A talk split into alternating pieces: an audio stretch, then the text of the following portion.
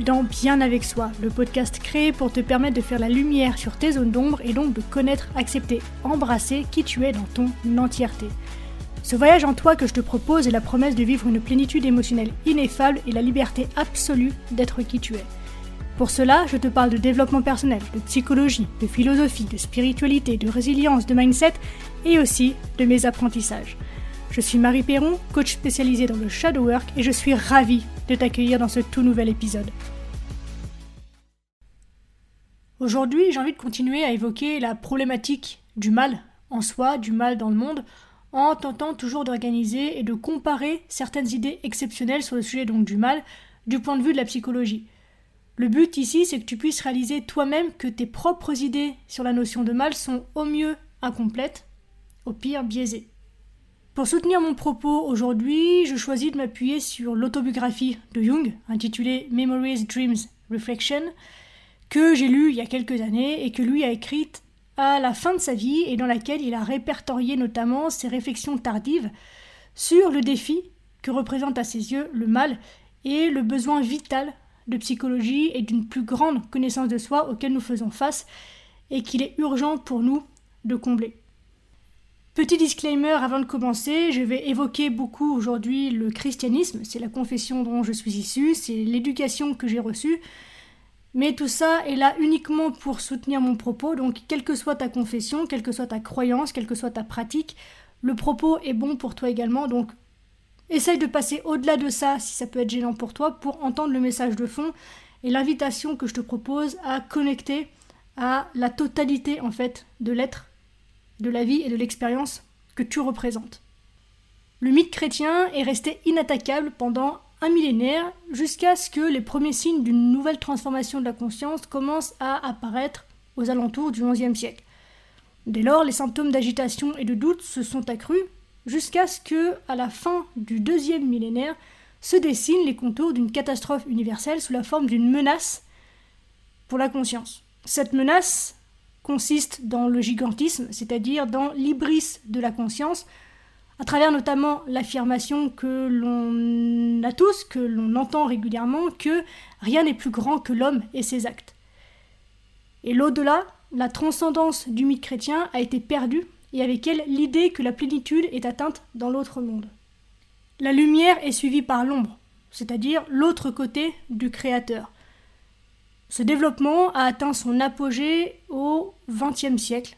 Le monde chrétien est désormais véritablement confronté au principe du mal, à l'injustice nue, à la tyrannie, au mensonge, à l'esclavage et à la coercition de la conscience. Sa première éruption violente est survenue notamment en Allemagne, et c'est cette effusion du mal qui a commencé à révéler à quel point le christianisme a été miné au cours du XXe siècle. Nietzsche l'a d'ailleurs très justement souligné en disant en affirmant que Dieu est mort.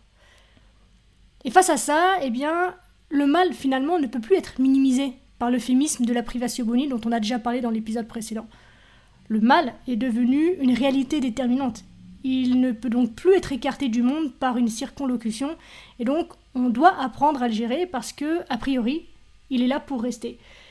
Et la façon dont nous pouvons vivre avec lui sans conséquences terribles ne semble pour l'instant pas pouvoir être conçue, en fait.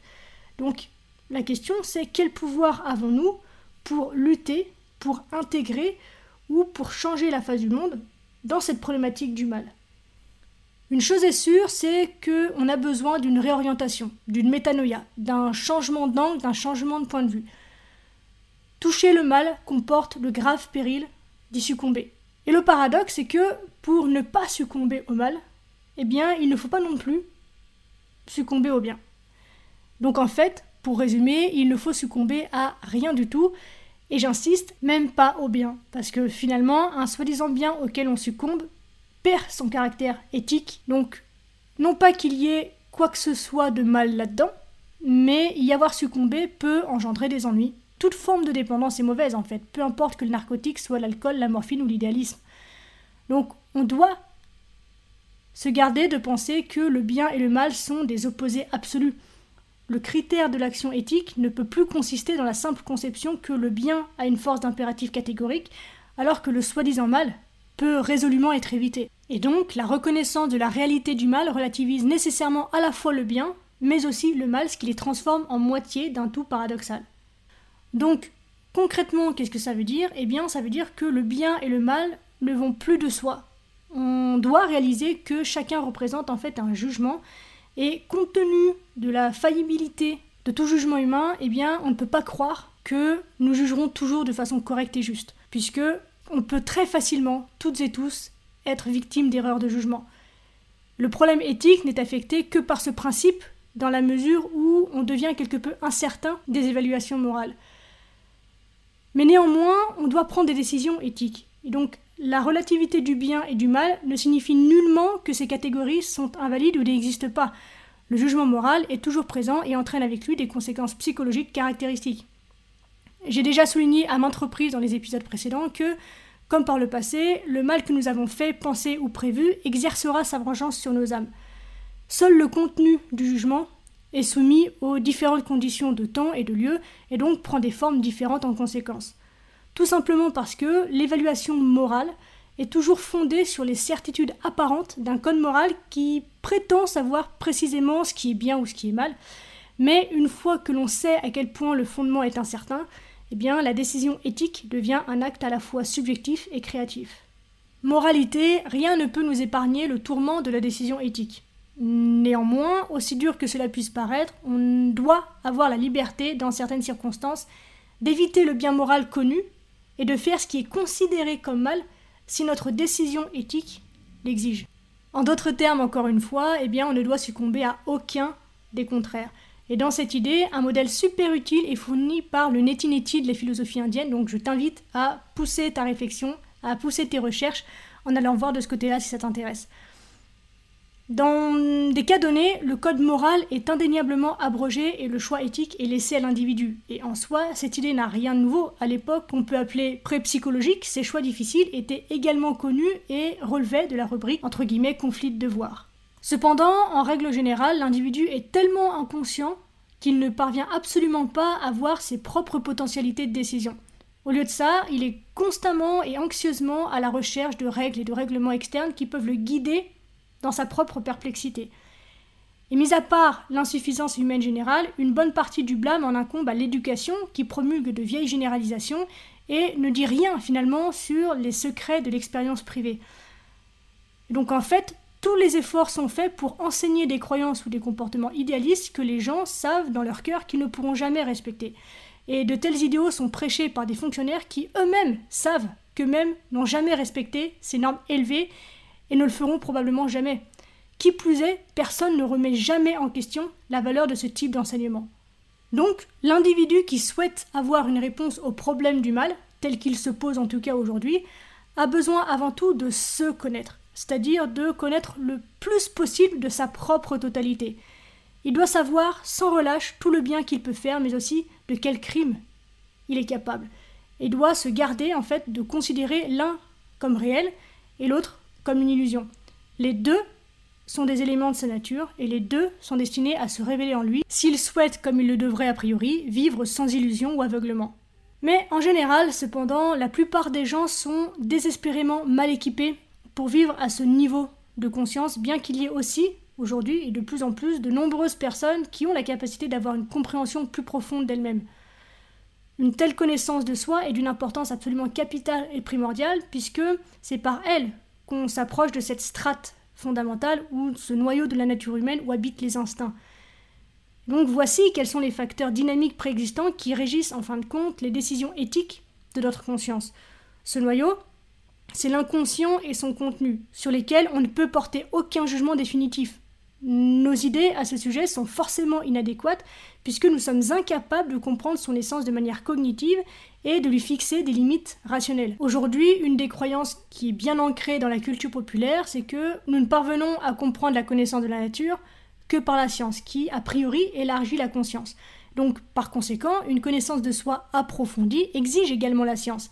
Et ici, j'entends par science la psychologie.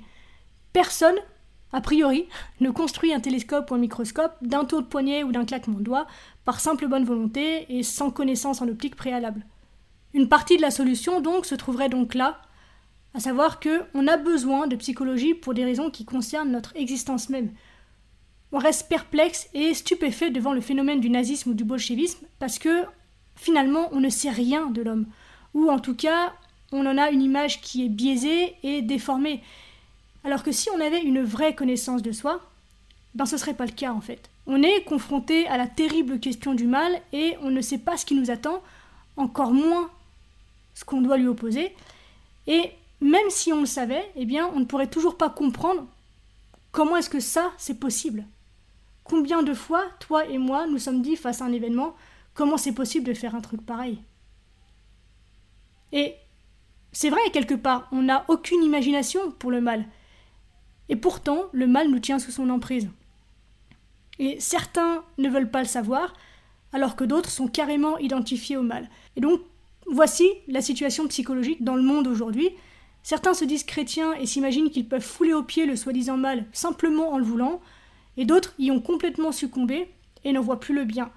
Donc le mal aujourd'hui est devenu une grande puissance Une moitié de l'humanité s'appuie et se renforce sur une doctrine fabriquée par la raison humaine, tandis que l'autre moitié souffre de l'absence d'un mythe à la mesure de la situation. Aujourd'hui, les nations chrétiennes sont arrivées à une triste passe, à savoir que leur christianisme sommeille et a négligé de développer davantage son mythe au cours des siècles.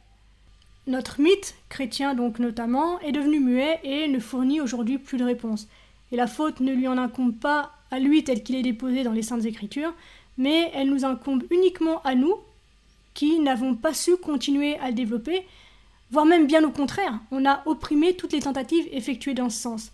Et dans sa forme originelle, le mythe recèle bien assez de points à partir desquels pouvaient naître des possibilités de développement. Par exemple, les paroles mises dans la bouche du Christ qui sont les suivantes Montrez-vous donc malin comme les serpents et candide comme les colombes. On pourrait s'interroger, prendre le temps d'étudier la métaphore pour nous demander pourquoi est-ce qu'on a besoin d'être malin comme le serpent et qu'en est-il là-dedans de la candeur de la colombe? Donc finalement, la pourtant vieille question posée par les gnostiques d'où vient le mal? n'a jamais reçu aucune réponse de la part du monde chrétien et pour pousser le truc un peu plus loin, même la suggestion prudente d'origine d'une éventuelle rédemption du diable a été qualifiée d'hérésie. Et donc, Aujourd'hui, eh ben, on se retrouve comme des cons à être obligés de répondre à cette question, mais on reste les mains vides.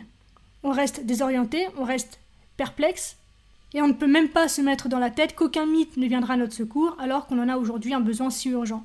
À la suite de certaines situations politiques et des triomphes effroyables, pour ne pas dire diaboliques, de la science, eh bien, on est secoué par des frémissements secrets et de sombres pressentiments, mais on ne connaît pas d'issue et bien peu de personnes en tirent la conclusion qu'il s'agit cette fois de l'âme de l'homme depuis longtemps oublié.